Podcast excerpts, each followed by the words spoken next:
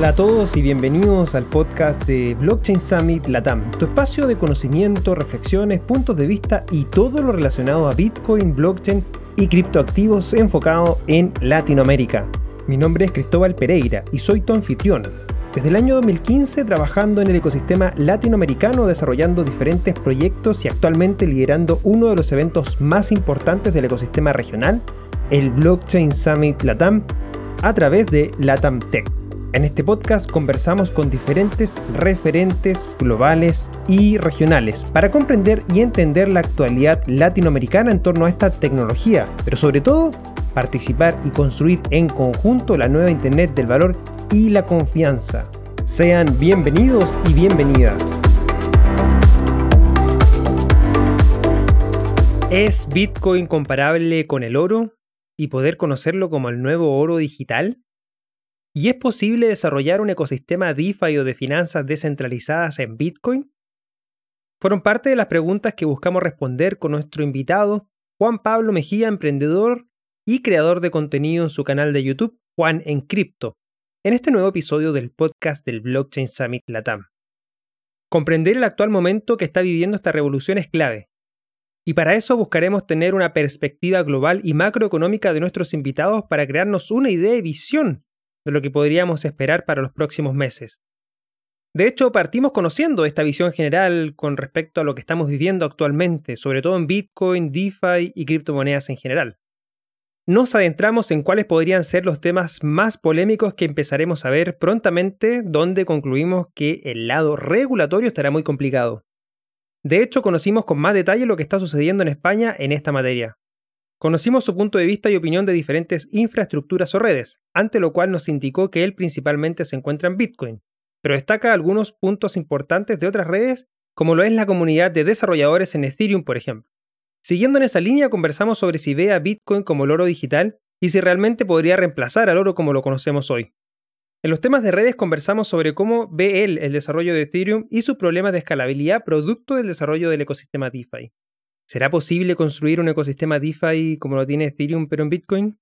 En este episodio, Juan nos contesta con su opinión. Terminamos hablando de su visión en relación al ecosistema DeFi, fintech y banca tradicional. Si en un futuro podríamos ver todos los productos o servicios financieros descentralizados o no. Si te gustó este episodio, te invitamos a compartirlo en tus redes sociales usando el hashtag BSL Podcast y seguirnos como Blockchain Summit Latam en las diferentes plataformas sociales. Te invitamos también a suscribirte a nuestro canal de YouTube buscándonos como Blockchain Summit Latam, donde todas las semanas tenemos contenido de actualidad sobre el mercado y la tecnología. Puedes visitar nuestra página web www.blockchainsummit.la para más información. Ahora nos vamos a disfrutar de esta entretenida conversación. Y bueno, querida comunidad, gusto de saludarlos como siempre, de agradecerles que nos puedan acompañar una semana más, un episodio más en el podcast de Blockchain Summit Latam. Una nueva edición. Sean bienvenidos. Buenos días, buenas tardes, buenas noches, lo que estén haciendo. Esperamos que disfruten de esta conversación con eh, Juan Pablo Mejía, o Juan en Cripto, más conocido en redes sociales. Eh, y le damos desde ya la bienvenida. Juan Pablo, ¿cómo estás? Bien, Cristóbal, muchas gracias por la invitación. Es un gusto estar aquí y compartir este rato con, contigo y con toda la comunidad de Blockchain Summit Latam. Muchas gracias, Juan Pablo. Bueno, hemos compartido en diferentes escenarios virtuales, eh, siempre eh, con buenas conversaciones, con buenas discusiones, con buenos puntos de vista, eh, simplemente por el lado del respeto, que eso eh, es algo que, valoro mucho de, tu parte y, por eso igual quería invitarte a, conversar, más que nada conocer tu, punto de vista con mayor profundidad, que de repente en estos programas, espacios virtuales, es poco el tiempo que uno puede para, expresar su idea. Entonces, nada, pues la idea principal de acá, de este episodio, es entrar un poquito más en detalle de, conocer tus puntos de vista en, materias como Bitcoin, red de infraestructura, DeFi también. Así que nada, para partir de lleno con la conversación, me gustaría eh, nos pudieras explicar, desde tu punto de vista personal, de experiencia, de conocimiento, etcétera, cómo ves el momento actual que estamos viviendo. Llámese precio de Bitcoin, bull run, altcoins, DeFi, NFTs, reguladores, institucionales, empresas y todas las noticias que hemos estado viendo en los últimos meses en este apasionante ecosistema.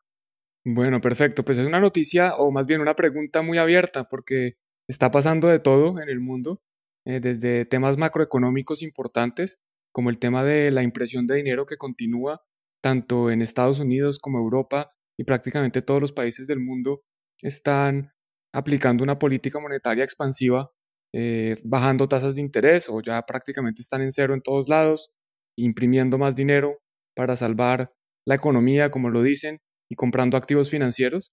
Y pues de cierta forma yo creo que esto hace que sea el escenario perfecto para que el precio de Bitcoin eh, siga subiendo. Entonces ahí conectamos un poquito lo que está pasando en el mundo con Bitcoin. Yo creo que también es importante la, llegada de estos grandes inversores, como son el caso de MicroStrategy, de Tesla, de distintas aseguradoras, eh, distintos fondos que ya empiezan a ver este activo como, como una nueva clase de activo, como un activo que deben tener en el portafolio si quieren tener un portafolio realmente diversificado, porque también por otro lado, pues eh, justamente hablábamos, las tasas de interés están muy bajas, entonces los bonos pues no están dando ningún retorno. Si yo quiero tener lo que antes se conocía como tasa libre de riesgo, pues la tasa libre de riesgo hoy es cero, prácticamente, o es, es uno. Y si uno no quiere ganar más del 1% al año, porque el 1% no cubre ni siquiera la inflación, pues tiene que empezar a buscar otro tipo de activos. Y si vemos que las acciones, digamos, por todo el mismo tema de, la impresión de dinero, están en múltiplos históricos muy altos, pues las, las criptomonedas y Bitcoin más específicamente se empiezan a posicionar como una alternativa interesante para eh, un inversionista de portafolio e incluso para algunas compañías que dicen, oiga, ¿yo por qué? Porque voy a guardar un dinero como el dólar o como el euro o como los pesos que, que están programados para perder valor, porque pues el mandato de los bancos centrales es, es ese, es tratar de tener una inflación controlada, que significa que el dinero pierda valor de una forma controlada en el tiempo. Entonces, ¿para qué voy a tener ese tipo de activos si puedo tener otros eh, más interesantes, como es el caso de, de Bitcoin y estos criptoactivos que estamos hablando? Entonces, eso es un poquito con respecto al precio, lo que está pasando en el mundo. Las altcoins, veo que, a diferencia de, digamos, el, el 2017, gran parte de la actividad se está dando en nuevas redes, nuevas blockchains. Antes era mucho más de tokens, tokens construidos principalmente encima de la blockchain de, Ethereum. Entonces, pues eso es interesante, vamos a ver eh, qué termina pasando. Yo no creo que en el futuro vayamos a tener eh, infinitas blockchains o, cientos de blockchains.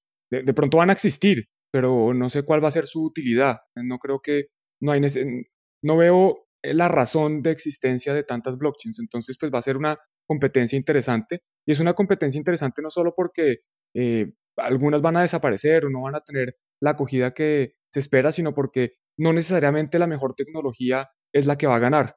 Y a pesar de que mucha gente al principio va a decir, pero ¿cómo así? Si hay una mejor tecnología, pues obviamente esa es la tecnología que se va a implementar. Y yo no lo veo así porque yo veo que gran parte de, de lo que es las blockchains no es solo la tecnología, sino es todo lo que está alrededor de la misma. Y por ejemplo, lo vemos en Ethereum. Ethereum tiene una comunidad fuertísima que difícilmente va a ser desplazada y que por más de que la tecnología de Ethereum no sea la mejor, o sí, no estoy juzgando acá la tecnología de Ethereum, eh, la comunidad va a ser muy difícil de, superar. Eh, tienen un equipo de, no, no, no es llamarlo un equipo, pero eh, una comunidad de desarrolladores muy fuerte, una comunidad de usuarios muy fuerte y también hay varias empresas, proyectos desarrollando encima de esta blockchain. Entonces, pues eso lo veo bastante interesante. Y, bueno, creo que con eso de pronto se me faltó algún punto.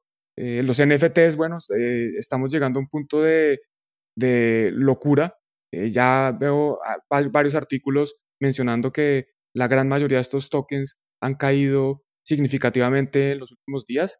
Y lo que pasa recientemente, o más bien con este tipo de activos que son ilíquidos, es que no se puede hacer un seguimiento muy fiable del precio, porque eh, un activo como Bitcoin o como Ether o como el oro o como las acciones líquidas, pues negocian todo el tiempo. Entonces hay, un precio distinto o, hay un precio que está marcando cada segundo, eh, todos los días, todo el día. Mientras que con estos NFTs yo compro un, por decir alguna obra de arte y pues no la vuelvo a vender, eh, puede ser en, un día, dos días, una semana, un año, un mes, puede ser mucho tiempo. Entonces no se sabe realmente cuál es el precio de ese activo, digamos que no está marcando precio todo el tiempo. Y lo que está pasando es que se dan cuenta que hay personas que entraron a comprar estos NFTs como, eh, como un elemento especulativo y se han dado cuenta que ya nadie los más los está comprando con la intención de venderlo al día siguiente por el doble de valor o a los tres días y pues eso no está pasando, ya como que se bajó un poquito la fiebre en ese sentido y van a quedar como todo. Eh, hay, muchas personas haciendo arte digital, muchas personas sacando NFTs para todo y yo creo que algunos van a funcionar, algunos van a seguir teniendo valor, va a haber demanda por algunos de estos tokens, pero la gran mayoría, como en la mayoría de mercados, van a morir en la irrelevancia absoluta, no van a servir para nada y no va a haber ninguna demanda y va a haber gente que ya se quedó con esos tokens para siempre o les va a tocar salir a prácticamente regalarlos al mercado. Y ahora sí creo que, creo que cubrí todo, de pronto me faltó algún punto. No, no, tranquilo. Si ahí a, lo largo de la conversación vamos a ir adentrándonos en algunos de estos puntos que, que mencionaste. Quería más o menos tener ese, esa idea general, eh, un poco tu visión, está interesante, sobre todo la, parte de, lo que mucha gente quizás no ve, eh, la, expresión de dinero y cómo este dinero se está yendo a activos que, realmente se, están inflando meramente por el hecho de, la impresión de dinero, o sea, todo lo que son las acciones eh, y los bonos de, empresas, se ha visto un fuerte crecimiento y, más que por un tema de las mismas empresas en sí o de la economía en sí, es porque la gente, los inversores, tienen dinero en mano, obviamente, y, eso lo van a usar para, como tú lo señalaste, o sea, la inflación está como un impuesto para que tú uses el dinero lo más rápido posible, mover la economía y obviamente eso se pueda controlar con estas tasas de interés de, los bancos centrales. Y, hoy día se está viendo que se está yendo hacia, hacia activos que, que, están aumentando mucho de precio y yo visualizo que de aquí a los próximos 2-3 años eh, va a haber una, fuerte crisis financiera como la que vivimos en 2008-2007, eh, ligado a toda esta impresión de dinero. Así que, nada, yo, yo siempre, o, desde hace un par de meses, le, trato de, sugerir, obviamente no recomendar, y, cada uno que hace su propia investigación, pero, pero dejar una parte de su portafolio en, Bitcoin eh, como resguardo, porque ya es probado que, Bitcoin tiene ese, ese resguardo de, de valor. Y, todo lo que otro, lo, que mencionaste, los NFT también. Yo, creo que ha sido rápido el boom de los NFT. Rápidamente para preguntarte, ¿tú, tú ves que, que, es, que, fue rápido, que ya pasó este boom de los NFT o, crees que todavía queda para, para ver esto eh, seguir creciendo y, y, después se pegue esa, esa, esa bajada fuerte? Pues es una pregunta difícil porque es que los NFTs en realidad no son tan nuevos como la gente cree. Esto ya ya tienen bastante tiempo. Yo recuerdo, por ejemplo, en 2017 con el auge de los CryptoKitties. Ahí ya, ya había presentado una primera burbuja, por decirlo así, de, de los NFTs. Yo me acuerdo que incluso los CryptoKitties llegaron a congestionar la red de Ethereum y llegaron a hacer que las transacciones eran eh, carísimas y se demoraban un montón. Y bueno, pues toda esta, esta burbuja ya la habíamos visto. Entonces, pues no lo digo yo, la verdad es que son los números. Yo he leído distintos artículos que muestran que no solo han caído los precios de estos tokens, sino que adicionalmente también ha caído el volumen. Y lo que veo también, y, me ha pasado, yo hice una, una eh, ¿cómo se llama esto? Un video, incluso veo, vi que ustedes también desde Hispanos hicieron un podcast con, con Fira eh, sobre criptoarte, y al día siguiente siete personas de la nada, no venga, es que quiero lanzar mis tokens, que si me ayuda a promocionar mis NFTs, que yo soy un criptoartista, que conozco un criptoartista, que tengo esta galería, y esto pues, ya es una locura, todos creen que, sí, sí, sí, todos creen que van a lanzar sus tokens y se van a hacer millonarios eh, de la noche a la mañana y que van a salir y lo van a poner en Twitter y todo el, todo el, mundo va a salir a comprar sus, sus tokens. Entonces, sí muestra ciertas eh, evidencias de que, de que ya la burbuja está. Eh, si, si, sigue habiendo demanda o no, pues vamos a verlo. yo creo que a mí nunca me han interesado mucho porque independientemente de que creo que en el futuro van a tener un rol más importante, hoy en día yo creo que la lucha es otra. Yo creo que, digamos que a mí lo que más me interesó de esta tecnología es el potencial revolucionario eh, que tiene Bitcoin como, como activo de, realmente reemplazar eh, los bancos centrales y gran parte de la infraestructura financiera que, hoy está podrida. Entonces, entonces mi foco yo creo que es más hacia ese lado que, que hacia los coleccionables y los NFTs que, de nuevo, creo que sí pueden tener valor, creo que van a ser muy importantes en el futuro, pero en este momento pues no, es como mi preocupación principal. Y otro, otro lado que es interesante de los NFTs es que pueden servir para empezar a, mostrarle a la gente eh, más allá de la tecnología, ¿no? Que la gente también me ha pasado. Me contactan personas, oiga, ¿cómo compro Ether? Porque quiero comprar un token, eh, que es una canción o que es un, un arte o lo que sea, y pues eso puede ser interesante porque al final lo que a mí me interesa y parte de la función que cumplo dentro del ecosistema es que más gente conozca de esto. Y si lo hacen a través de arte y después se quedan con Bitcoin, pues creo que, creo que para mí eso es importante. No, de todas maneras yo creo que el, eh, NFT es algo que también yo personalmente no, no, no, no lo estoy siguiendo muy en detalle. Eh, si quieren quizás conocer o adentrarse en ese mundo, bueno, en, el canal de, Juan, que lo vamos a dejar y está en el enlace o en la descripción de este, de este episodio.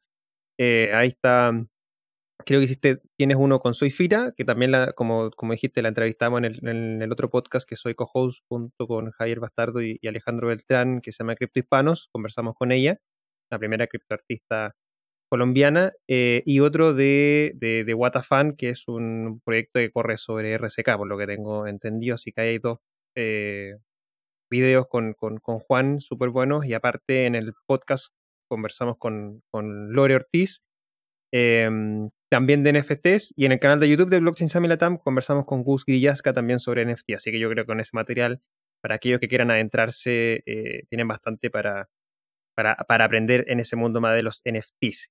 Y volviendo al mundo de, Bitcoin y, la revolución cripto que estamos viviendo actualmente, Juan Pablo, ¿dónde ves tú en todo este eh, escenario que nos describiste en, la primera pregunta, eh, que pueden estar los puntos más polémicos, por así decirlo, en, en Bitcoin y cripto en general? Llámese desde redes, infraestructura, escalamiento, regulación, eh, institucionales, etcétera. ¿Dónde tú crees que, pueden haber puntos donde se, esté dando cierto grado de polémica en, este ecosistema o revolución? Perfecto, pues yo creo que hay, dos puntos principales. Uno es los distintos ataques a, Bitcoin y a la tecnología en general, a los criptoactivos, que, que, no son nuevos, la verdad, que vienen de, desde hace tiempo, que los llaman FOD, ¿no? Entonces está el FOD de China, el FOD de la energía, el FOD de no sé qué, y empiezan a salir con eh, cosas que, o información que no es necesariamente eh, correcta, que es de pronto con el, el incentivo de manipular a la gente, de hacerla creer que esto no es tan bueno como parece.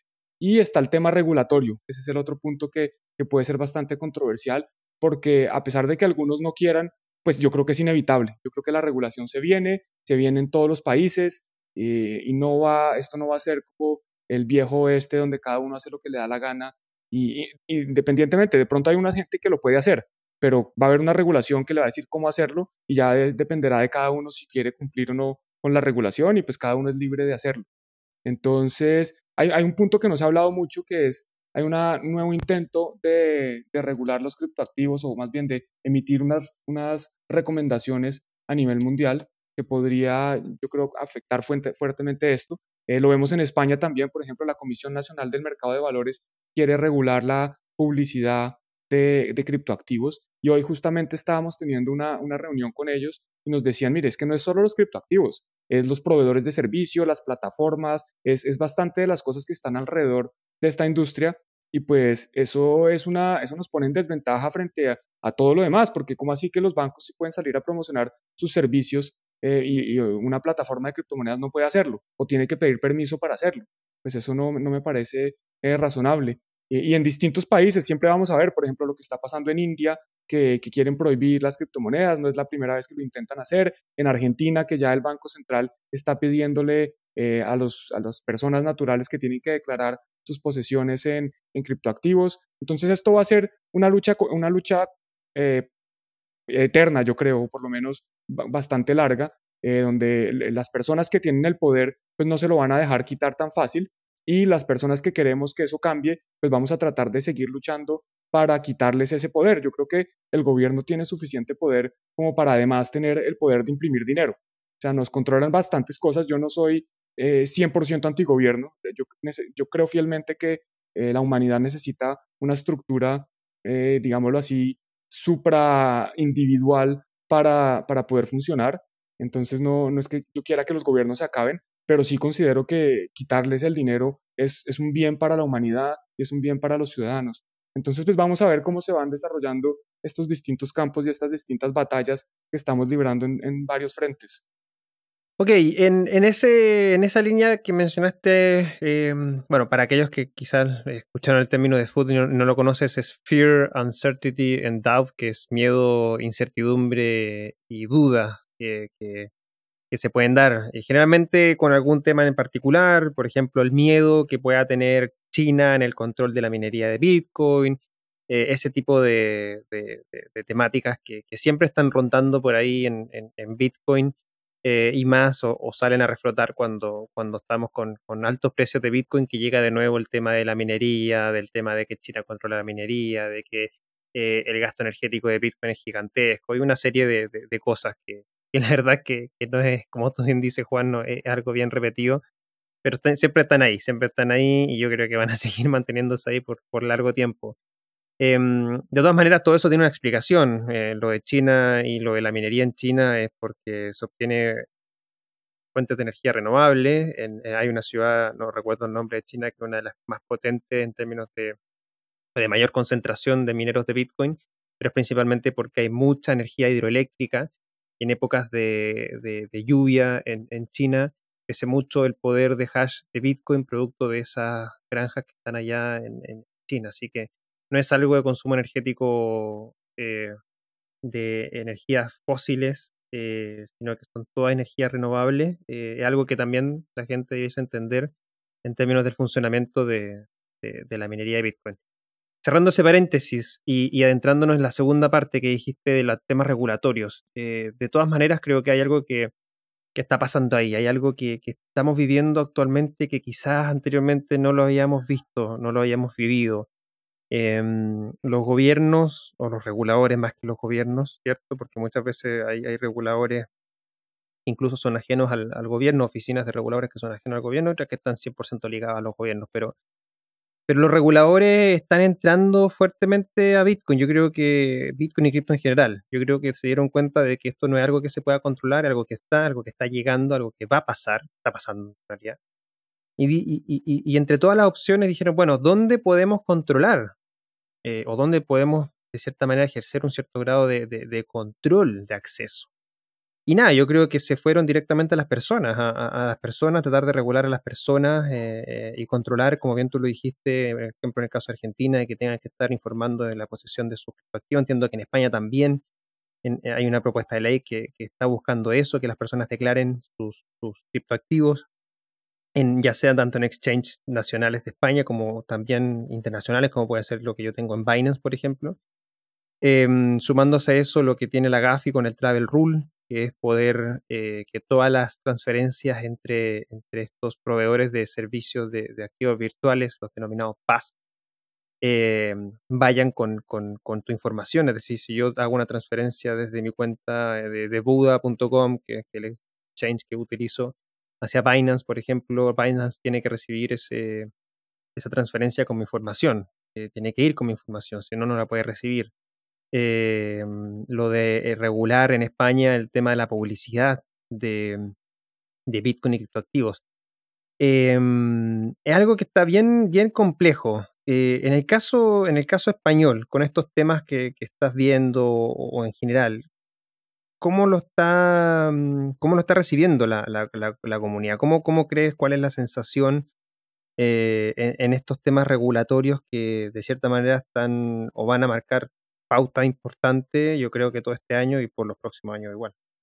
Bueno, pues hay, hay de todo. Eh, obviamente, principalmente son voces de, de, oposición a la regulación. Eh, la gente pues no quiere por tener que decir cuántos criptoactivos tiene y quiere poder también decir lo que quiere. Y las empresas de cripto, las empresas de la industria, pues también quieren poder eh, competir con las demás empresas eh, de forma, en, igualdad de condiciones, ¿no? Entonces, eh, lo que mencionas de, la posesión de criptoactivos en, en España específicamente, todas las personas están obligadas a declarar cualquier activo que tengan a, nivel internacional en otros países. Entonces, esto no aplica solo a los criptoactivos, sino a todo lo demás, y ya es bien sabido.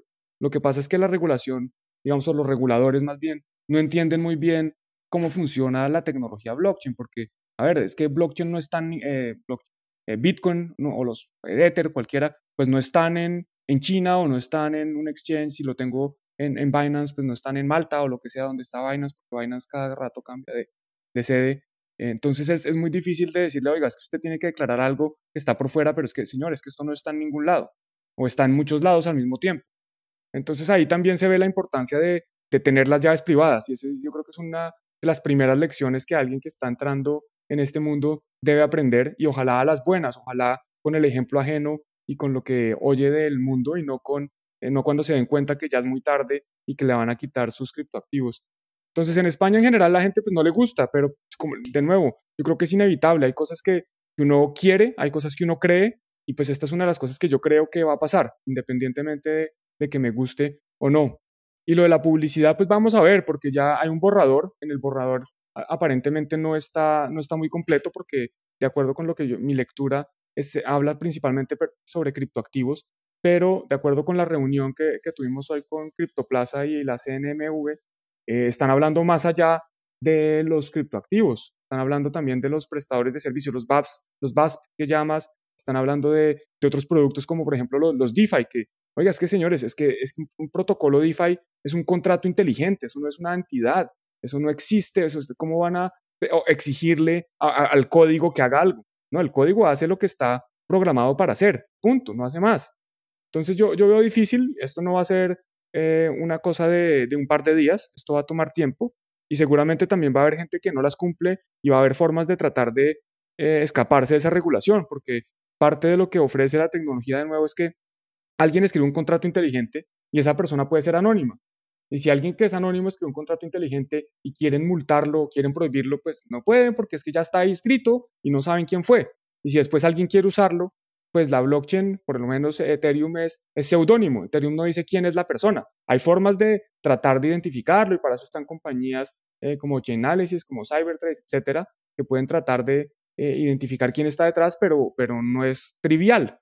Entonces, pues la gente va a seguir buscando formas de usarlo, la gente va a seguir buscando formas de, de participar y de crear estos protocolos y va a haber, va a ser una lucha, va a ser otra de esas batallas de las que estábamos hablando. Sí, sí, yo yo creo que esto, la palabra de, lucha va a ser algo que vamos a estar eh, conversando mucho porque de cierta manera hay que poner un poco la, posición de este ecosistema a través de, bueno, de, la labor que, haces tú, la labor que están haciendo ya con CryptoPlaza, con Blockchain España y, todos aquellos que buscan proteger, obviamente, a, a, nosotros, a los individuos, a, los que quieran y los que ven en, en Bitcoin, los criptoactivos, eh, un mejor dinero, mejores servicios financieros que los que actualmente, actualmente hay. Me parece igual, de todas maneras, eh, raro, por decirlo así, que, a ver, yo, yo, yo he conversado con, con, mucha gente que dice, bueno, los reguladores como, como entidades obviamente tienen que em, velar por la seguridad financiera, por así decirlo, de los, de los clientes. Eh, pero ellos igual saben muy bien cómo funciona Bitcoin y cripto, son poseedores, muchos de ellos, conocemos los casos, por ejemplo, de, de, la SEC, que es un importante regulador en Estados Unidos, que, estos últimos eh, meses se ha visto bien pro hacia, hacia, hacia, hacia Bitcoin y cripto, pero, pero de todas maneras igual terminan ah, ejerciendo algún grado o tratando de ejercer algún grado de, control en esto. Yo creo que eh, va a estar interesante en, esa materia, en lo que se pueda dar y, bueno, yo creo que más que nada el tiempo va, va a decirnos qué, es lo que terminará pasando en, eso, pero, pero ya esto es algo que, es una infraestructura de, transferencia de valor, que funciona, que las personas acceden eh, y nada, yo creo que eh, las discusiones van a, estar, interesantes, es importante tener personas capacitadas, capaces de, poder poner buenos puntos y así que no terminen siendo regulaciones que afecten a este ecosistema. Em, entrando ahora... Si me permites... Dale, por supuesto. Me permites interrumpirte antes de pasar al siguiente tema. Eh, y, también va a haber unas, digamos que no es tan fácil porque el mismo ecosistema no necesariamente está alineado. Recientemente en Estados Unidos, esta semana, esta semana lanzaron el Crypto Council for Innovation. Y ahí hay varias empresas, está, por ejemplo, Fidelity, está Square, son algunas de las que se me vienen a la cabeza. y ya hay voces de protesta diciendo, oiga, es que estas, estas empresas no nos representan. Eh, Bitcoin, al ser una tecnología descentralizada, es ridículo que la represente un grupo de empresas y pues definitivamente los intereses que tiene Fidelity son muy distintos que los que tiene eh, Juan, que vive en otro lado y que tiene otras condiciones distintas y que eh, pues quiere mantener, digamos así, su privacidad, por ejemplo. Mientras que Fidelity no le importa porque ellos igual van a, todo es público. Entonces, pues, esto no va a ser tan trivial, esto no va a ser fácil porque, de nuevo, va a haber personas que pretenden representar una industria que no necesariamente están representando los intereses de todos. Sí, de acuerdo con ese punto, Juan. Em, adentrándonos en el lado de la infraestructura y redes, em, ¿cómo estás viendo el desarrollo de, la parte un poco más tecnológica? Eh, Bitcoin, Ethereum, si sigues otra red quizás como Cardano, Polkadot, Binance Smart Chain, etcétera. Si, Em, ¿Hay alguna que le estés haciendo algún tipo de seguimiento y, por qué te llama la atención si es que algo distinto de Bitcoin? Y si, es solo Bitcoin, bueno, también por qué te llama bien la atención. Bueno, a mí principalmente me interesa Bitcoin por lo que hemos hablado de que es donde yo veo que es el principal punto de, de batalla y es donde yo personalmente quiero enfocarme. Sin embargo, si hay desarrollos interesantes en otras redes. Antes de movernos a otras redes, quisiera volver a Bitcoin y, ya tratamos las otras.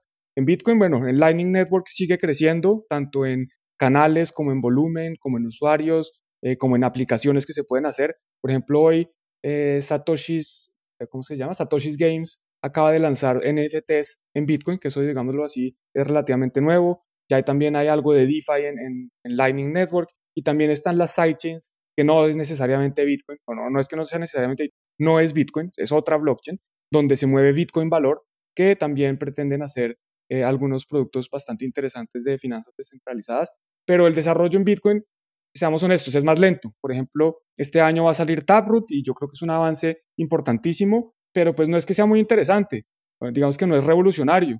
Y, la verdad es que eso es lo que yo quiero con mi dinero. Yo quiero que mi dinero o que el valor que yo guardo, pues no, no, no estemos experimentando todo el tiempo hasta que un día se rompa y después parece que ya el valor que yo pensé que estaba guardando muy bien, lo dejé de guardar. Entonces me parece que es normal, está bien y bueno, y para eso está. Entre otras redes, bueno, definitivamente Ethereum, yo sigo pensando que, que está mandando la, la, parada y es donde más cosas están pasando. Las soluciones de, de capa 2 son interesantes. Vamos a ver después si terminan, si, si logran eh, cumplir con sus promesas y si logran, de cierta forma, lograr una interoperabilidad entre los distintos proyectos, porque esa es una de las limitaciones que yo veo más importantes de estas soluciones de segunda capa, es que se pierde uno de los componentes más importantes o más interesantes de, de y es que si yo no puedo, eh, si, yo para poder utilizar, no sé, puedo decir nombres aleatorios, eh, Synthetics, no puedo después utilizar ese producto sintético para interactuar con Compound, para después ir a Uniswap pues pierde gran parte de la gracia y del poder que tiene esta, esta revolución. Entonces vamos a ver si logran eh, comunicarse las distintas soluciones de segunda capa o si de pronto hay un acuerdo donde todas van a trabajar en, una misma. Ethereum 2.0, pues yo todavía lo veo lejos, vamos a ver qué pasa.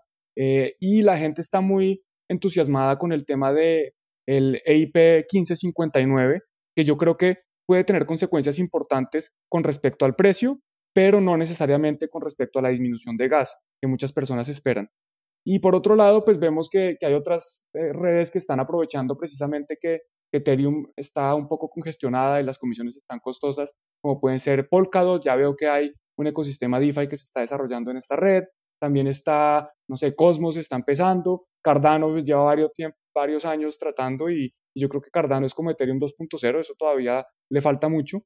Y hay unas que son un poco menos interesantes, pero que han tenido mucha acogida recientemente, como por ejemplo Binance Chain, Binance Smart Chain, eh, BSC, que, a mí de nuevo no me interesa para nada porque, a ver, si me, si me dicen, bueno, vamos a crear un sistema donde le vamos a quitar el control a los bancos centrales y se lo vamos a dar a Binance, pues a mí personalmente no me interesa. O no, es que la gente se queja de los bancos, que los bancos son unos ladrones, que no sé qué. Entonces vámonos todos a Binance pues, pues no me parece muy revolucionario, me parece un poco ridículo, entonces a mí personalmente no me interesa, entiendo que la gente principalmente quiere hacer dinero y no está mal, es un, es un propósito eh, que, que, cada uno hace lo que quiera, ¿no? En su vida y busca los cualquiera que sean sus objetivos, entonces, ¿se puede hacer dinero? Claro que se puede hacer dinero con Binance Chain.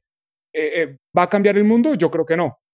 Entonces, eso es como lo que estoy viendo, sin, sin entrar en mucho detalle, porque de nuevo, porque digamos que el tiempo que tenemos las personas en esta industria es muy limitado, hay muchas cosas pasando y uno tiene que enfocarse en lo que considera importante. Entonces yo, por ejemplo, pues no le puedo hacer un seguimiento eh, detallado de qué está pasando en Cardano, en Polkadot, en, Binance Smart Chain, en Cosmos, en todo eso, no, no lo puedo hacer. Y tampoco de pronto es que me gustaría, ¿no? Mm. Sí, obviamente no hay, no hay mucho tiempo como para poder dedicarle a todo, a, todo lo que está sucediendo en, temas de redes e infraestructura, pero, pero los puntos que mencionaste son, son, son muy interesantes, son parte de lo que de lo que se está conversando hoy día, en el caso de Ethereum, de las propuestas, la escalabilidad eh, y las nuevas redes. De hecho, bueno, esta semana conocemos también en Polkadot el primer hack que hubo de, un eh, protocolo DeFi en, en Polkadot. Em, y bueno, la polémica también de, lo que es Binance Smart Chain por, por tener esta, este soporte, este desarrollo que, es detrás de la empresa Binance, que es principal exchange de criptomonedas a nivel, a nivel global.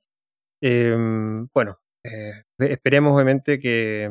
Eh, y comparto con lo que también dijiste al principio, eh, cuando, cuando estábamos hablando de los aspectos generales, em, que comentaste que hay muchas redes que se están desarrollando yo y que no veo muchas que, que terminen siendo efectivas o usables. comparto plenamente, yo creo que estos se debiesen quedar las redes, obviamente, que realmente tienen un aporte, que tienen algo innovativo, que, solucionan algún tema, algún problema y, que, más allá de la tecnología, que, puede ser buena o mala, tienen igual un desarrollo de, un ecosistema eh, más allá de la tecnología que, que, permita el, funcionamiento de la misma. Hoy día hay más de, de cuánto, 8000 eh, eh, redes distintas y es complejo que eso terminen sobreviviendo en el, en el, en el largo plazo. Em, Ahora, centrándonos de vuelta en, Bitcoin, eh, que, obviamente yo sé que, es lo que más te interesa y, donde tú más te, manejas, ¿cómo es tu punto de vista con esta comparación que se le da al Bitcoin con, el oro? ¿Es realmente eh, Bitcoin comparable con, el oro? ¿Es Bitcoin el, oro digital y, ves que, alcance una capitalización similar a la del oro, que son estos 15 trillones de dólares aproximadamente lo que está actualmente eh, el oro? Bueno, yo, yo veo la comparación de Bitcoin con el oro, como el oro digital o el oro 2.0, más como un meme que como una realidad o como una forma de explicar fácilmente por qué Bitcoin tiene valor y por qué eh, Bitcoin es un activo admisible para invertir. ¿Por qué? Porque para los inversionistas normalmente cuando uno va a hacer una valoración de un activo, cuando uno quiere invertir en algo, pues uno dice, oiga, bueno, yo invierto en, en algo y esto qué me va a dar, digamos, cuál es mi retorno. Y normalmente para activos como las acciones, los bonos, pues es, relativamente fácil porque uno puede sacar un flujo de caja descontado. Básicamente, yo, un activo como una acción me va a, mí generar un flujo de caja, me va a dar unos dividendos a futuro. Y si yo los traigo a presente con unas tasas de interés, yo puedo decir, ah, bueno, esos dividendos van a representar X. Entonces yo estoy dispuesto a pagar X por ese activo. Lo mismo con los bonos. Los bonos tienen una tasa de interés y me van a pagar un valor en el futuro, que es el, el cupón más el principal, etcétera, y yo puedo descontarlo y traer, ah, bueno, entonces el bono debe costar Y o Y. Entonces es más fácil. El oro es distinto porque es que el oro no genera ningún flujo de caja. Y por eso es que yo creo que también se, asimila un poco con Bitcoin. Bitcoin no genera ningún flujo de caja. Si alguien les está diciendo que es que Bitcoin les va a generar un interés o un dividendo, no, pues eso no, eso no es Bitcoin.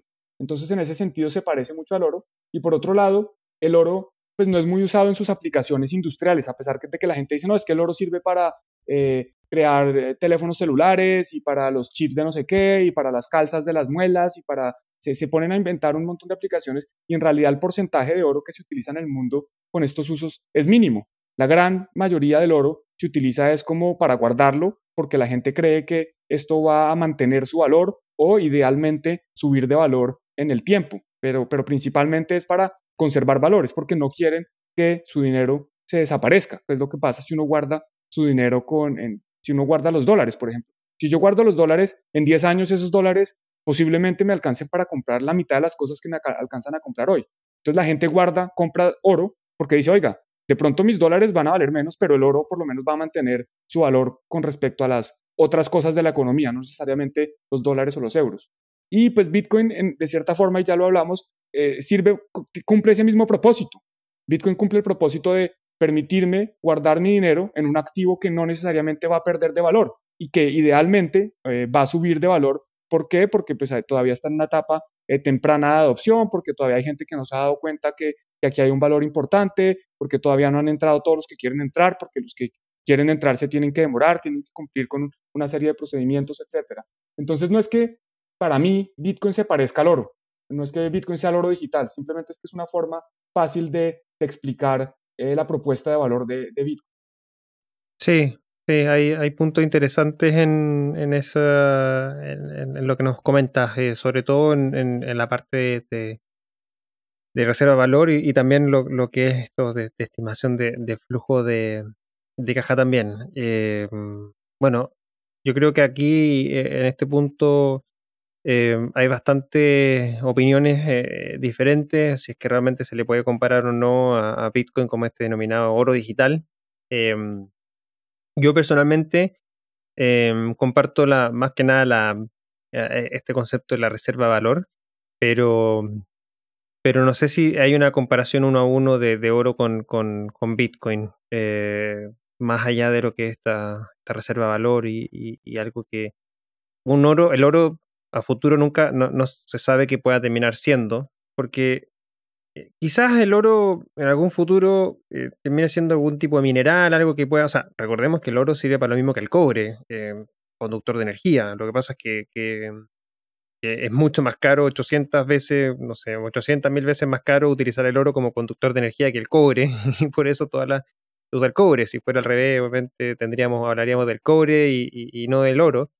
Em, eh, entonces, bueno, es un mineral, es algo que, está ahí y que hoy día se toma, o que desde hace muchos cientos de años se toma como una reserva de valor, pero, pero nadie sabe lo que termina pasando. Bitcoin va a ser lo mismo siempre de aquí a, futuro, va a ser la misma tecnología, va a ser la misma infraestructura, la, misma red, el mismo activo financiero y no lo veo que vaya a cambiar nunca. O sea, así, así, así tajante.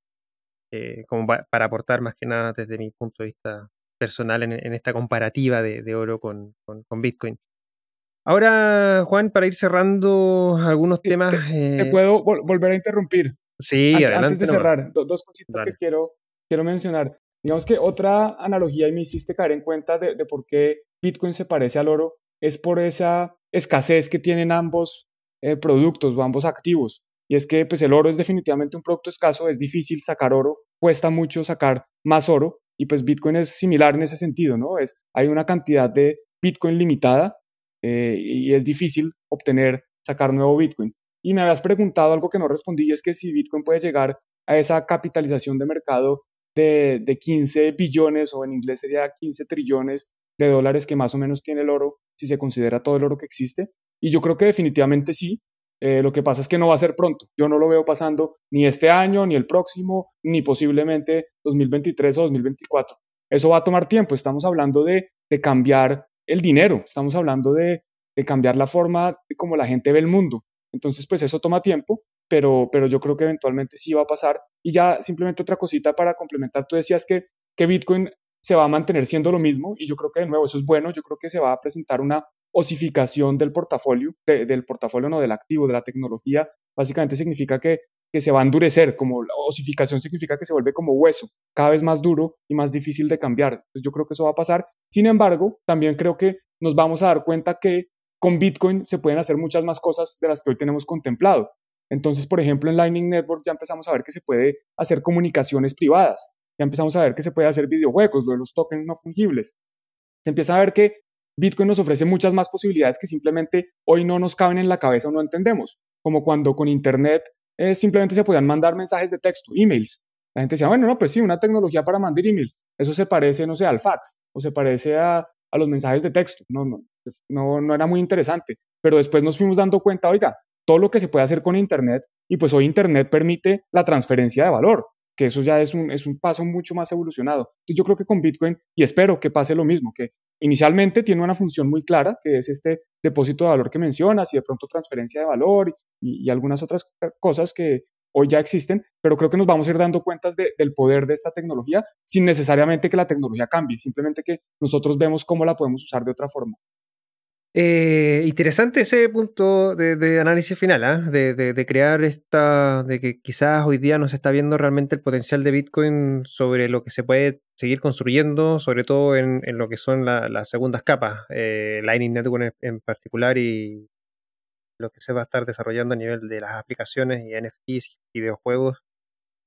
Eh, de, todas maneras, algo que tenemos que ponerle un ojo eh, a eso. Y, bueno, me, lleva a, ir acercándonos o preguntarte con, y conectando con, con, lo que hay a nivel de DeFi. Em, ¿Es para ti eh, Bitcoin la, primera aplicación DeFi y crees que en, lo que estás comentando eh, Bitcoin puede crear un ecosistema DeFi como lo que tiene, por ejemplo, hoy día Ethereum principalmente? Bueno, yo, yo creo que Bitcoin sí es la primera aplicación DeFi porque por definición, para mí, yo tomo el término literal. DeFi es Decentralized Finance, es finanzas descentralizadas. Y yo creo que Bitcoin nos permite acceder a productos o servicios financieros de forma descentralizada que antes no se podían hacer, como cuáles? Transferencia de valor, almacenamiento de valor y temas, por ejemplo, de escrow. Esto sin entrar a lo que se puede hacer con las sidechains o, o las segundas capas que mencionas, que se pueden hacer muchas más cosas. El tema siguiente que, digamos, la segunda parte de la pregunta es si creo que puede competir con Ethereum. Y yo lo veo difícil. ¿Por qué? Por lo que hablábamos de la comunidad.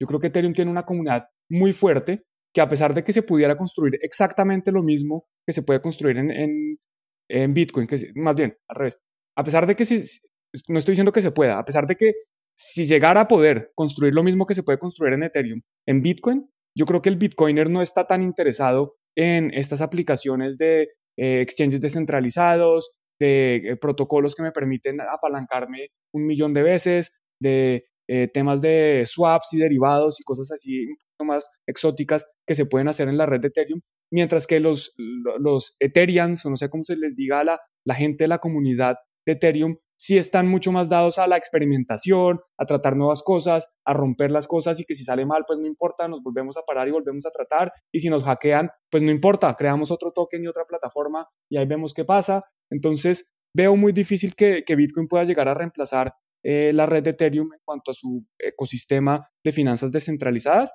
Sin embargo, pues si algo nos ha enseñado este ecosistema es que es difícil saber qué va a pasar y cualquier cosa eh, puede esperarnos. Yo la principal dificultad que veo con, con Ethereum es el tema de escalar. Yo lo veo muy difícil porque al ser un protocolo libre donde cualquiera puede escribir cualquier cosa, eh, obviamente pagando, pues va a haber mucho spam. Siempre va a haber gente que quiere, que, que, piensa que lo que está haciendo tiene mucho valor y está dispuesto a pagar el gas y a congestionar la red o a ocupar espacio en la blockchain por sus cosas. Y pues tienen derecho, ¿no? Porque para eso es, ¿no? Para que todos podamos eh, construir cosas. Y veo difícil que uno pueda tener una plataforma donde todos pueden escribir y eh, hacer su basura y, y, todos los demás nodos tienen que almacenar esa basura. Entonces, eso es el principal problema que veo, pero definitivamente veo que es muy difícil que Bitcoin pueda competir contra esa comunidad que tiene Ethereum, que es lo principal que yo veo. Yo no creo que la tecnología de Ethereum sea muy, muy superior que la de Bitcoin o que e-, Ethereum sea un mejor protocolo, pero sí creo que definitivamente tiene una comunidad mucho más dinámica, eh, más eh, comprometida, no, no sé si comprometida, pero digamos que están más propensos a la innovación y este tema de finanzas descentralizadas pues es, es muy pro innovación, ¿no? Vemos protocolos cada día, el tema de que como esto es código abierto, alguien puede simplemente, se da cuenta que hay una mejora que le puede hacer un protocolo, lo copia, lo modifica y lo lanza y lo puede hacer muy fácil, muy rápido y estamos viendo una aceleración en temas de nuevos productos, nuevas alternativas, nuevas cosas que se pueden hacer, que me parece genial, que yo lo celebro, me encanta y que, y que si alguien quiere probarlo, pruébelo, pero eso sí, tenga en cuenta los riesgos. Ahí se puede perder dinero, puede perderlo todo y pues ese es, ese es el riesgo de experimentar. Sí. Sí, ese, ese, el, tema riesgo es algo que obviamente uno tiene que aprender a manejarlo bien, expectativas, retornos eh, y sobre todo eh, siempre eh, si uno va a experimentar con, con cosas nuevas, utilizar dinero que, que, literalmente no está dispuesto a perder sin que afecte tu patrimonio personal. Em, con respecto a DeFi y Bitcoin, em, eh, nada, yo creo que hay, hay temas que, uno puede ir analizando en lo que se está construyendo. Em, yo creo que se puede dar un ecosistema en DeFi, eh, en Bitcoin, perdón, eh, relacionado a DeFi, con las cadenas secundarias que se están creando, sobre todo RSK y Liquid. Eh, no, comparto que no, no, no, es así tan potente como lo que puede hacer Ethereum por todo lo que tiene a nivel de, de, ecosistema y desarrolladores, pero, pero sí yo yo creo que hay, hay potencial de, de, crear un, un, ecosistema DeFi en Bitcoin. Ahora, lo que me pasa ahí solamente es que la comunidad Bitcoiner es tan Bitcoiner que, que, que la lógica detrás de un Bitcoiner es eh, eh o sea, holdear, mantener tu Bitcoin en tu cartera con tus propias llaves y, dejarlos ahí. Entonces, no veo que un Bitcoiner así puro y duro vaya a utilizar aplicaciones DeFi, aunque estén construidas sobre Bitcoin, porque ellos son de mantener su, su Bitcoin en sus llaves, en sus carteras privadas ultra seguras, con, con sus 12 palabras ultra seguras, y ahí quedan, y, no se mueven de ahí. Entonces, me pasa que si bien en la infraestructura se puede crear, el uso que se puede dar a esa infraestructura no la veo tanto asimilada en el lado de Bitcoin como a diferencia de Ethereum, que, el, que el Ethereum, como tú bien lo mencionaste, que yo creo que así se llamará al, que está dentro de, Ethereum, es más cierta, como que quizás no le importa tanto eso, no sé si llamarlo como más arriesgado, y es capaz de mandar y, usar protocolo y, experimentar y perder dinero y seguir y, usar y mover sus criptos, no sé. Ahí, lo ves igual, ves que, que, que, puede existir esa, esa diferencia. Sí, lo veo similar, sin embargo yo no encajaría a los bitcoiners como lo describes, porque obviamente están los maximalistas que sí son, encajan muy bien en la descripción que haces, pero yo creo que hay, hay una nueva cepa de bitcoiners o hay bitcoiners eh, como yo, yo soy bitcoiner y no necesariamente, y estoy dispuesto a experimentar más bien. Yo he utilizado protocolos DeFi en Bitcoin, eh, no, digo que los utilizo a diario porque pues, tampoco tengo tiempo, pero sí los uso y me gusta experimentar y también los uso en Ethereum. Eh, y, y, si hay algo que salga interesante en Bitcoin, pues yo lo voy a probar y si me convence y me sirve y lo puedo utilizar para algo, pues lo voy a utilizar. Entonces, yo no encajaría simplemente que los bitcoiners son así, porque es que los bitcoiners somos muy distintos. Eh, y eso es gran parte de, lo bonito de este ecosistema, es que cuando nos piden definir Bitcoin, pues hay distintas personas que tienen distintas definiciones y no necesariamente todas de acuerdo y no necesariamente todas incorrectas. Puede haber dos definiciones que, que no sean necesariamente la misma, que sean correctas. Y también eh, puede haber dos personas que son de mentalidades muy distintas y a ambos les gusta Bitcoin, ¿no? Eh, hay personas que dicen, no, es que los bitcoiners, o más bien, que Bitcoin es solo para los capitalistas de extrema derecha, eh, anarcocapitalistas, y hay otros que dicen, no, Bitcoin es socialista porque quiere distribuir el dinero, y hay otros que dicen, no, Bitcoin es no sé qué, y pues yo creo que todos cabemos en Bitcoin. Bitcoin no es restringido a un grupo de personas, Bitcoin es, es para todos. Eh, incluso está esta famosa frase de, de todos somos Satoshi. Entonces, si todos somos Satoshi, pues, pues Bitcoin, todos cabemos en Bitcoin y hay personas que son distintas a, a, estas personas que solo quieren guardar su Bitcoin y hay personas que están dispuestas a experimentar y de pronto por ahí, como dices, se podría desarrollar este ecosistema DeFi en Bitcoin que está empezando, que vamos a ver qué pasa, eh, pero que definitivamente si van a competir con, con Ethereum eh, le va a quedar difícil. Hmm. Está bueno lo de la, lo de la nueva cepa. Pero sí, sí, eh, yo, yo, también creo que, va a pasar. Eh, yo he utilizado también protocolos DeFi en Bitcoin eh, por experimentar. Eh, hay algunos buenos y esperemos que sigan creándose y desarrollándose más. Así que, bueno, Juan, para finalizar y última pregunta. En el último episodio que tuve en el podcast con Fulvia Morales de ZeroX Labs, un, protocolo de mm, agregador de liquidez en, Ethereum, muy interesante por, por cierto, mencionó o su visión nos compartió que era DeFi en este nuevo eh, eh, sistema financiero que se está construyendo. DeFi es el backend o es el software donde todo corre y los bancos y las fintech van a terminar siendo más que nada una cara, un frontend, una experiencia de usuario, eh, más que netamente correr sus, redes y todas van a estar conectadas en, este ecosistema DeFi. ¿Lo compartes? ¿Lo ves igual? ¿cómo, ¿Cómo ¿Cómo ves o visualizas eh, DeFi en, lo que se está construyendo a nivel de sistema financiero? Bueno, me parece una muy buena analogía. No la había escuchado hasta ahora. Tengo que escuchar más tu podcast para, estar enterado de, todas estas cosas interesantes que se mencionan. Yo lo, comparto parcialmente, pero no diría que los bancos y las fintechs se van a quedar limitados a esto. Eh, ¿Por qué? Porque yo sí creo que eh, las entidades centralizadas van a tener un rol. Eh, por definición, al ser descentralizado algo, es mucho más ineficiente. eh, porque yo tengo que la misma información comunicarla a distintos nodos y eso pues toma tiempo y además es costoso y tiene ciertas limitaciones. Entonces yo sí creo que hay cosas que se pueden hacer mejor de forma descentralizada, no todo. Eh, yo sí creo que los bancos van a integrar todo el tema de finanzas descentralizadas a su backend, como lo mencionas, van a ser como, ellos van a ser el fronting, van a ser la interfaz, lo que el usuario ve, y detrás va a ser mucho DeFi, pero no necesariamente va a ser lo único que ofrecen. No creo que lo único que ofrezcan vaya a ser DeFi. Eh, no sé si se me ocurre algún ejemplo específicamente en este momento. Bueno, por ejemplo, créditos eh, sin colateral. Yo sé que ya se empiezan a ver algunos proyectos DeFi que pretenden hacerlo, eh, pero pues veo difícil que un sistema seudónimo pueda, yo, yo no le prestaría el dinero a nadie que no conozco y que no sé quién es y que no sé si me va a pagar. Entonces, un banco de pronto ahí cumple un rol importante.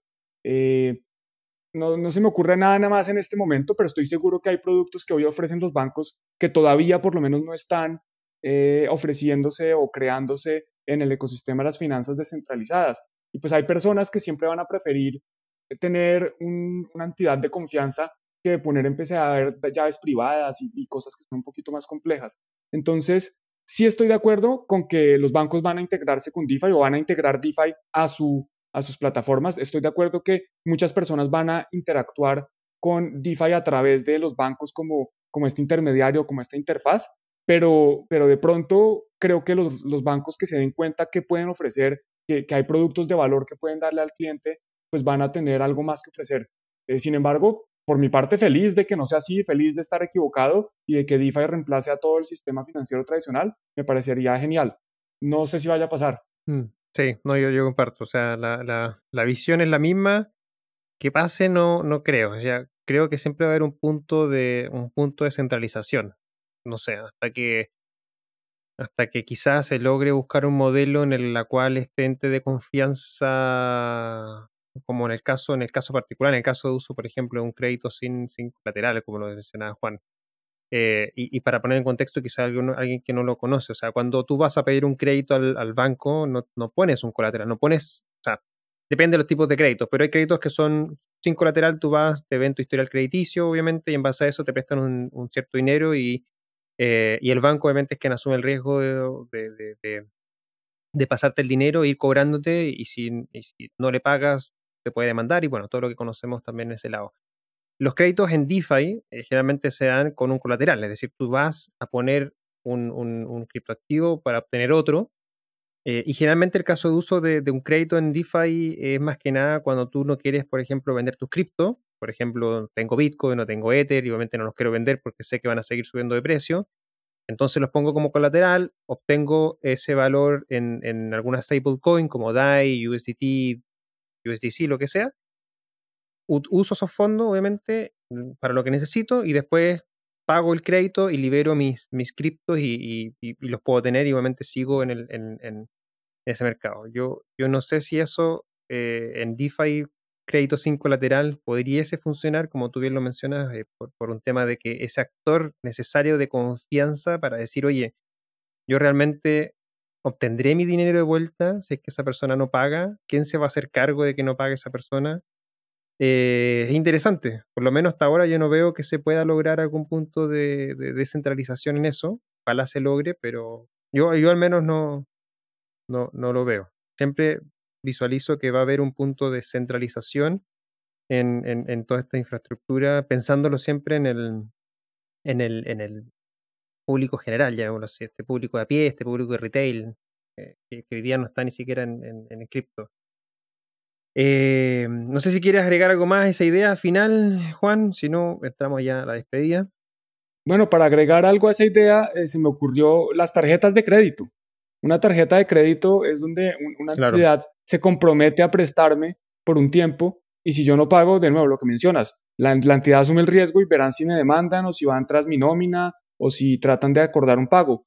Pero con DeFi difícilmente una entidad o un contrato inteligente me va a prestar dinero cada mes que yo, cada vez que yo quiera eh, sin saber quién soy yo o, o cuándo le voy a pagar. Eh, no, no, lo veo claro. Entonces simplemente como para agregar otro producto que, que difícilmente se puede ofrecer de forma descentralizada. Sí, no, de acuerdo. Y bueno, como lo pueden ver, escuchar más que ver, hay mucho por hacer todavía, hay mucha innovación, hay mucho por, por, seguir construyendo eh, para realmente estas preguntas, estas ideas generales o finales que vamos dejando ahí con Juan se puedan, se puedan seguir desarrollando. Esto falta muchos años, mucho tiempo por, por, por, por, desarrollarse, mucho por construir todavía. Estamos recién, como lo he compartido en otros episodios, en, en temas de cripto y Bitcoin, cinco minutos de un partido de 90 minutos en, en, fútbol. Eh, y, en el caso de DeFi estamos recién en el precalentamiento, ni siquiera hemos entrado a jugar.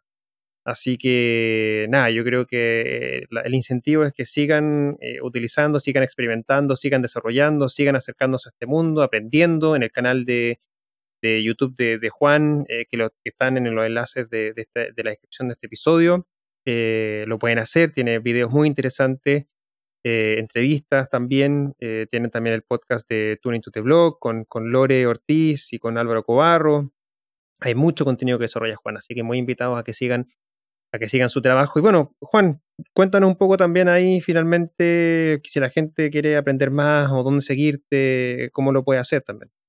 Bueno, pues antes de, de despedirme, quiero agradecerte por esta oportunidad. Ha sido un gusto conversar este rato y estar aquí compartiendo con ustedes preguntas muy interesantes. Creo que hablamos de prácticamente todo.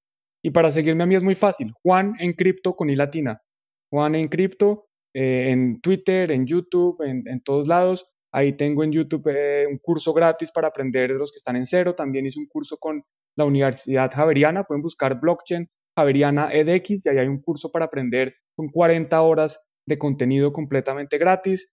Eh, y también con Bitcoin, si ya les interesa un poco más pagar, pues tenemos esa opción. Yo sé que eh, tú también tienes cursos muy buenos eh, con, con, Blockchain Summit Latam, o no sé si es a través de otra entidad, pero, pero para aprender es buscar en Internet. Y a mí me encuentran muy fácil porque es Juan en cripto con I latina. Sí, nosotros tenemos ahí el, el Blockchain Academy Chile, pero, pero acá nos, nos gusta mucho internacionalnos y también hemos, hemos visto buenos cursos ahí en, en, en Bitcoin, así que explórenlo, busquen Bitcoin en Google y, van a ver los cursos que hay ahí de, de DeFi, de, de, Bitcoin, así que también eh, vayan y los buscan. Juan, eh, nada, finalmente siempre dejaba ahí un, minuto, micrófono abierto para, nuestros invitados, si quieren despedirse, dejar alguna idea final, eh, te dejo ahí micrófono abierto. Muchas gracias. Pues me, me uno a tu comentario casi final de, de, seguir aprendiendo y parte de ese aprendizaje pues se puede dar con experimentación que a veces duele porque a veces es costoso, pero, pero a veces ese aprendizaje doloroso es el que más le cala a uno y el que más eh, realmente le queda.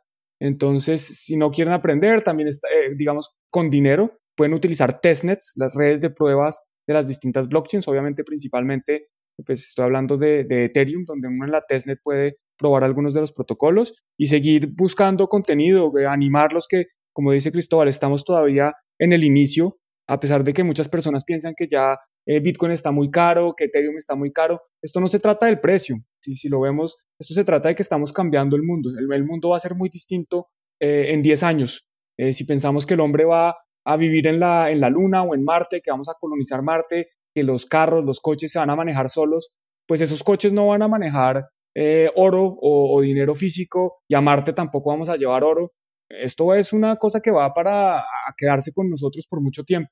Entonces no piensen en, que se me perdió la oportunidad. No, yo personalmente no hago trading y no es lo que más me interesa. Yo, hice trading hace muchos años, eh, pero bueno, si quieren hacerlo, háganlo, pero lo más importante es que piensen un poquito más en el, en el largo plazo, en aprender, porque todo lo que aprendan hoy lo van a poder usar eh, más adelante. Estaba pensando recién, ¿nos permitirá eh, señor Elon Musk o cualquier otro que quiera o que, tenga intenciones de, apoyar la colonización de Marte, construirnos la red para poder enviarnos Bitcoin desde Chile, o sea, de Chile, de la Tierra a Marte? Eh, ¿Se podrá hacer? Yo creo que sí, obviamente porque las comunicaciones están. Eh, sería interesante, ojalá estemos vivos para ver una primera transferencia de Bitcoin desde la Tierra hacia Marte. Sería interesante ver eso. o la Luna, si es que llegamos primero a colonizar la Luna. Bueno, eh, ya saben todo lo que nos comentó Juan, eh, su canal, eh, por el lado de nosotros, la, Academia, Blockchain Academy Chile, siempre disponible. De todas maneras, este episodio, este podcast, así como otros programas que tenemos semanalmente, como BCL Contrarreloj, todos los viernes, donde analizamos las cinco noticias principales de la semana junto con Ezio Rojas de Cointelegraph en español eh, y eh, BCL Análisis, donde analizamos los distintos temas que están sucediendo actualmente en el ecosistema. Lo encuentras en el canal de YouTube del Blockchain Summit Latam. Búscanos como Blockchain Summit Latam y ahí te va a aparecer el canal. Eh, si te gusta el contenido, te invitamos a suscribirte, a dejarnos likes en los videos y eh, seguirnos en nuestras redes sociales, Blog Summit LA en Twitter, Blockchain Summit Latam en Facebook, Instagram. Y finalmente estaremos en pocos días, pero ya la próxima semana estar anunciando nuestra quinta edición del Blockchain Summit Latam, versión online por tema pandemia, pero ya esperamos estar anunciándolo prontamente. Todo el contenido, blockchainsummit.la. Juan, muchas gracias por haber aceptado esta invitación. Esperamos tenerte también prontamente eh, de nuevo eh, por alguno de nuestros programas. Así que que tengas un feliz fin de semana y una feliz próxima semana también. Lo mismo. Hasta luego. Hasta luego. Chao. Te recordamos que el Blockchain Summit Latam es uno de los eventos íconos de Latinoamérica sobre blockchain, DLT y activos digitales con más de 600 asistentes, 50 speakers y 30 empresas por evento. Forma parte de LATAM Tech, empresa que busca construir en conjunto la nueva Internet del valor y la confianza, a través de sus unidades Blockchain Academy Chile, Hack Latam y Blockchain Summit Latam. Las opiniones vertidas en este episodio son de exclusiva responsabilidad de quienes las emiten y no representan necesariamente el pensamiento de LATAM Tech. Este podcast es traído y producido a ustedes por LatamTech. Para más información puedes visitar nuestra página web www.latamtech.la.